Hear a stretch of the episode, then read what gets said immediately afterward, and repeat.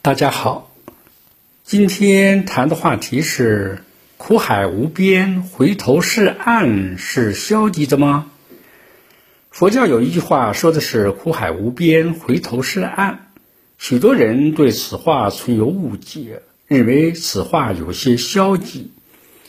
其实这句话的道理是极其深刻的，关键在于如何去理解。先说“苦海无边”，苦海是什么？再说回头是岸，岸在哪里？苦海呢，并非是说真的有一个海是苦味儿的，而是说一个人处于无明、愚痴、嗔恨、烦恼的牵缠、困扰中不得脱离。试问这个苦海有边吗？再说岸，岸也并不是说有一个形式上的。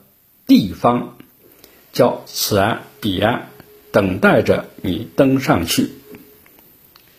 那么这个岸呢，指的是清净、智慧、慈悲、无私奉献的一种高尚的人生境界和生活状态。好了，那么如何从贪嗔痴慢疑正见的苦海中到达智者的生活状态呢？途径和方法就是回头，当然回头也绝非是指着把你的脑袋转回来，而是指着要反观内省，在自己身上下功夫。具体说如何回头呢？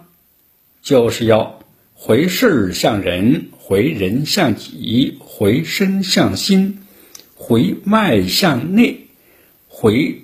贪嗔痴为界定会。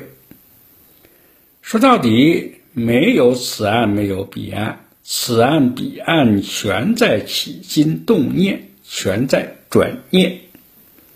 一句话，凡事都要从自己开始，从当下开始，从身心修养的一点一滴开始，认真的做起来，持之以恒的做下去。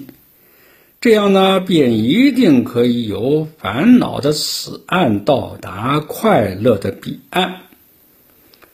浪子回头金不换，罪恶虽重，只要悔改便有出路。等等这些说法讲的都是这个道理。谢谢你的聆听，明天见。